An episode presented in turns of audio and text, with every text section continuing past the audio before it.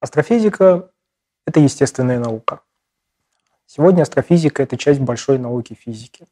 И как любая естественная наука, она отталкивается в первую очередь от опыта, от эксперимента. Так же, как физики, астрофизики проводят опыты, измерения.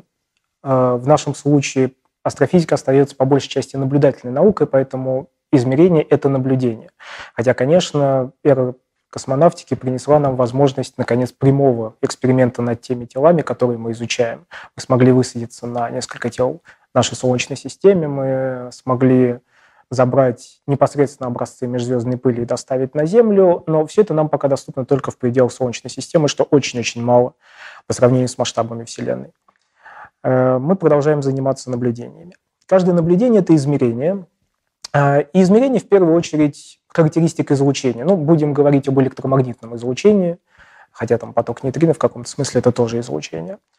Э, излучение – это не только яркость, это не только величина потока, это длина волны.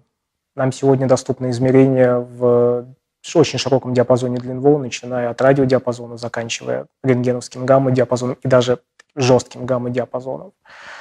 А, это поляризация, это то есть направление плоскости а, колебания электромагнитного вектора электрического поля, если мы говорим в терминах электромагнитной волны. Это спектр зависимости потока от длины волны, причем форма спектра в целом. Измерение положения, даже координат звезды на небе, это тоже, в общем-то, измерение именно потока, потому, ну, по простому принципу, откуда идет свет, там звезда есть, откуда свет не идет, там звезды нет. И все эти характеристики еще и меняются со временем, постоянно. То есть мы живем в постоянном поле излучения от разных источников, и они все переменны во времени. И переменность может быть разная. Она может быть периодическая, тогда возникает вопрос, с каким периодом, с какой амплитудой. Она может быть стохастическая, тогда, например, ее можно описать каким-то спектром э, переменности. А если это спектр, допустим, он степенной, а какой у него наклон. То есть даже измерение излучения – это всегда очень-очень много информации. И так же, как в физике, мы проводим измерения, и мы пытаемся строить физическую модель, которая описывает эти измерения. Мы строим модель, в которой нас интересует, а как будет выглядеть, как будет светить, излучать тот объект, который моделируем, та система, которую мы моделируем, э, для удаленного наблюдателя, если считаем, что мы знаем, как устроены законы излучения, как устроена электродинамика, как устроена механика, которая, допустим, если она влияет на, эти, на это излучение, как устроена термодинамика. То есть здесь мы ничем не отличаемся от э, обычных физиков. Хотя, конечно, у астрофизики есть своя особенность э, в том, что те эксперименты, которые проводятся в астрофизике, это не прямые и не контролируемые эксперименты. Мы не можем позволить себе создать звезду э, нужной нам массы, поместить в нужные нам условия и посмотреть, что с ней будет. Э, и вот это является главной особенностью астрофизики, но это на самом деле не такая большая проблема, потому что уже в других областях знания на Земле мы вполне с ней сталкиваемся. Вот представьте себе, что вы слышите речь на незнакомом вам языке. При этом вы не можете задавать вопросы тому, кто что-то говорит. Вы можете только присутствовать рядом. Он вообще вас не замечает. Вы не можете ставить его в какие-то ситуации, чтобы посмотреть, что в разных ситуациях этот человек говорит. Э, вы можете записывать его речь и иногда обращаться к записям. Иногда вам доступен текст, соответствующий этой речи, правда, в графической системе того языка, на который эта речь звучит. Человек, говорящий, говорит с акцентом и с грамматическими ошибками. И вот при этом вам необходимо выучить тот язык, на котором говорит человек, как он есть, научиться его понимать, научиться на нем разговаривать. Эта задача не такая сложная, хотя бы потому, что она решается теми же самыми филологами, она решается, когда они приезжают куда-то в изолированное общество, там, допустим, в Южной Америке или где-то в океане, они слышат незнакомый язык. Ну, они, конечно, имеют возможность общаться э, с людьми, но, с другой стороны, изучение языка здесь может быть даже сложнее, чем изучение э, Вселенной, потому что языки меняются. Э, законы природы не меняются. Во всяком случае, если меняются, то так медленно, что можем считать, что они не меняются. И вот э, примерно с такой задачей и сталкиваются астрофизики. Как эту задачу возможно решать? Первое и очень важное, что нам помогает вообще рассуждать о Вселенной, это то, что законы природы здесь у нас на Земле и в далекой галактике одинаковые. Это, если хотите, наблюдательный факт. Атомы в далекой галактике устроены так же, как те атомы, которые мы исследуем у нас в лаборатории. Мы это видим хотя бы потому, что серии линий в спектрах этих атомов, которые мы видим по излучению далекой галактики и по излучению лампы э, газоразрядной у нас в лаборатории, они одинаковы. Э, мы понимаем, что планетные системы, которые находятся вдали от нас, похожи на планетные системы у нас, что они двигают, планеты движутся вокруг своих звезд в соответствии с тем же законом всемирного тяготения, что и мы открыли здесь у нас, находясь в нашей Солнечной системе. Э, при этом фундаментальные законы природы, они очень хорошо проверены с очень высокой точностью, в том числе такие нетривиальные теории, как общая теория относительности, или квантовая теория, или квантовая электродинамика. Э, эксперименты, проводимые даже здесь у нас на Земле, все равно позволяют эти законы сформулировать с очень-очень высокой точностью. Вот мы этим пользуемся, и когда мы строим наши физические модели, описывающие поведение, скажем, далекого квазара, мы применяем те законы, которые открыли здесь, на Земле, и считаем, что имеем на это право. Э, Вторая, второй метод, который мы используем, э, чтобы обойти вот эту проблему непрямого, неконтролируемого эксперимента, это статистика. Да, мы не можем подготовить звезду и положить ее в те условия, которые мы хотим. Но вот уже сейчас у нас каталогизировано более миллиарда звезд. Только каталогизировано это всего лишь 1% от звезд галактики, но это те объекты, про которые мы знаем, что они есть, мы можем их изучать. Статистика, набор статистики, измерений, наблюдений за разными объектами оказывается очень важным. Здесь работает очень простой принцип. Э, звезды все очень разные, и мы к ним относимся на самом деле как к одной звезде, но на которую мы смотрим с разных сторон, в разные моменты времени, в разные моменты ее жизни, э, при разных условиях. Э, та же самая звезда, но имеющая, допустим, разные массы. Вот мы видим, что более массивные звезды, они оказываются более горячими и голубыми, менее массивные звезды – Э, оказываются красными и холодными. И вот изучая вот эту статистику, мы можем себе позволить говорить о том, как развиваются объекты, как эволюционируют э, астрофизические объекты, причем эволюционируют не просто на временах, сравнимых с нашим временем жизни. Наблюдать за движением планет нет проблем, потому что период обращения в год много меньше времени жизни человека. А наблюдать за вспышкой сверхновой, в общем-то, нет проблемы. А вот наблюдать за эволюцией звезды – это проблема, потому что она происходит на масштабе в миллиарды лет. И мы можем эту эволюцию восстанавливать только найдя несколько звезд, а, казалось бы, похожих, на самом деле находящихся на разных стадиях эволюции, и выстроить вот эту цепочку. Это своего рода пазл. А, Причем пазл такой, что э, мы не можем какую угодно часть, какой угодно кусок положить на какое угодно место. Все части нашего знания, все наши экспериментальные данные, э, я думаю, не ошибусь, если скажу, что на сегодняшний день есть сотни тысяч конкретных астрофизических экспериментов, из которых мы делаем выводы о том, как устроена Вселенная.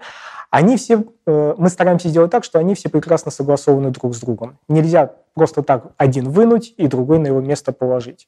Есть белые пятна, куда мы пока не знаем, что можно положить, какой, какой формы пазл. Есть кусочки пазла, которые имеют форму, которую мы тоже не знаем, куда приткнуть, потому что они какие-то особенные. Такое тоже всегда есть, но в целом картина за последние 400 лет выстраивается более-менее стройной, и она оказывается самоподдерживающая.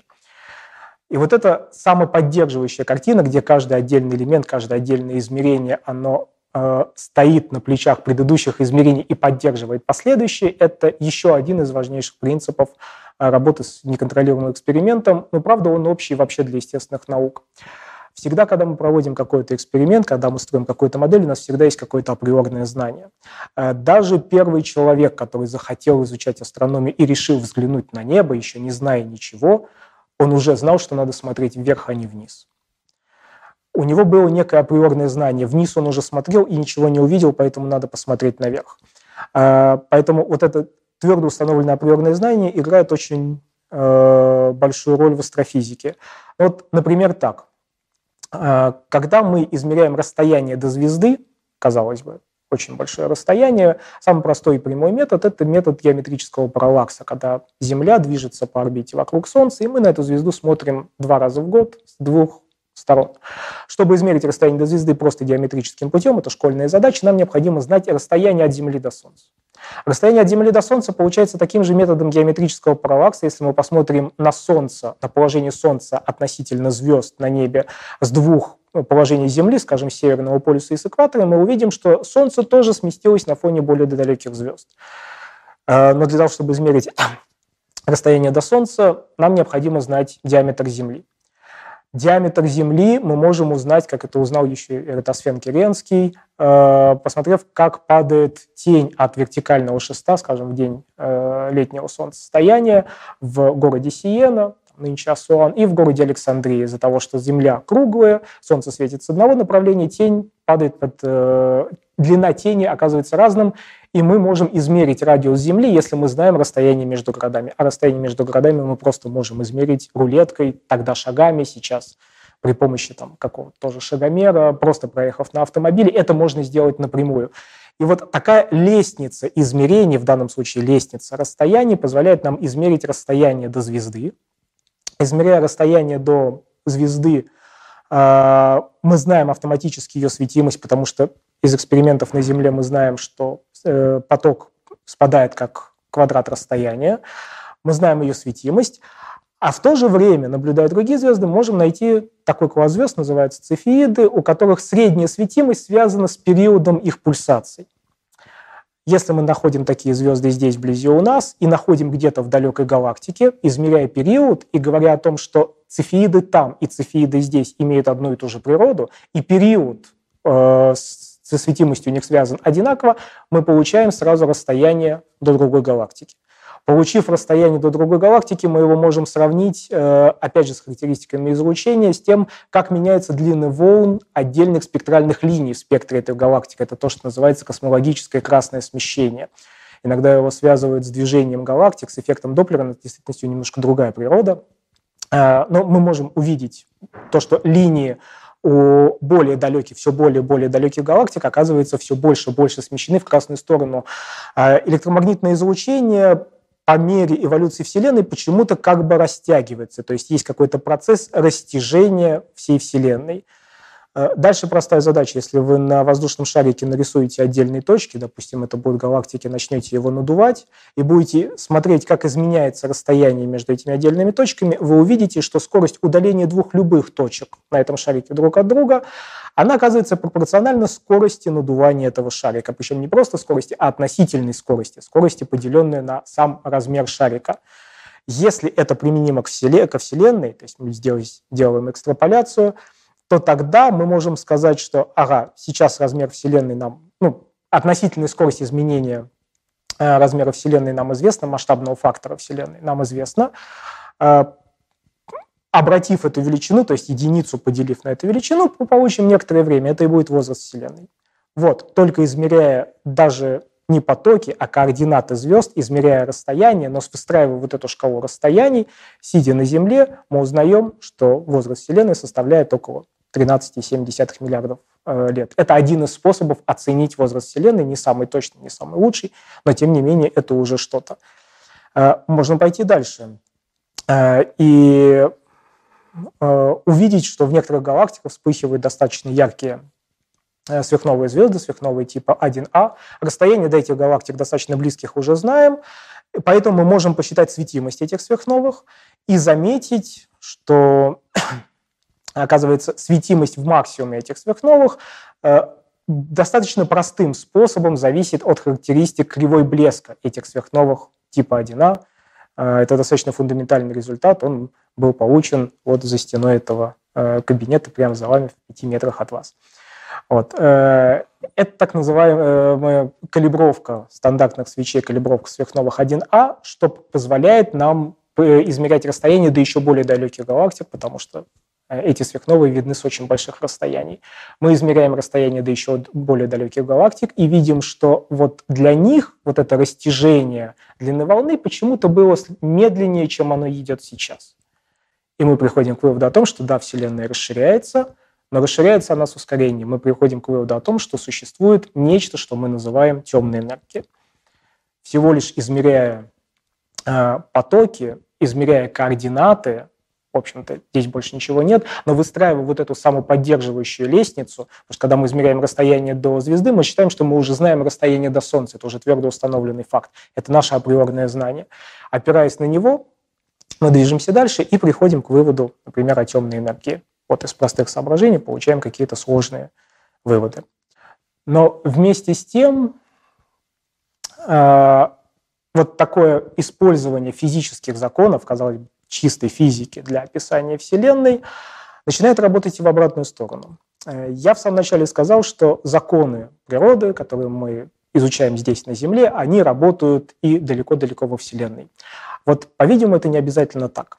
Когда мы приходим к идее темной энергии, э, одно из возможных объяснений вот этого феномена ускоренного расширения Вселенной как раз заключается в том, что законы гравитации, в частности, это уравнение общей теории относительности, которые получены из на основе экспериментов и наблюдений, сделанных здесь у нас, в общем-то, в Солнечной системе, они должны быть дополнены, когда мы говорим о масштабах порядка всей Вселенной. Вот уравнения Эйнштейна, уравнения общей теории относительности, по-видимому, работают э, до масштабов порядка скоплений галактик, а за скоплением галактик, возможно, их нужно немного поменять и добавить небольшую добавочку, очень маленький член, так называемый лямбда-член, умноженный на э, метрический тензор, э, который, по-видимому, является уточнением и лучшим пониманием э, теории гравитации. То есть вот такое изучение астрофизическое мы не только используем физические законы, но, говоря о законах на больших масштабах, возвращаемся обратно к физике и уточняем наше понимание природы. То есть получается так, что когда мы начинали изучать мир с наших макроскопических масштабов и ушли вглубь к атомам, родилась квантовая механика, она показала, что природа, видимо, на малых масштабах устроена немножко иначе. Вот сейчас астрофизика показывает, что на больших масштабах природа, видимо, тоже устроена немножко иначе, как это нам кажется из наших чисто интуитивных макроскопических представлений.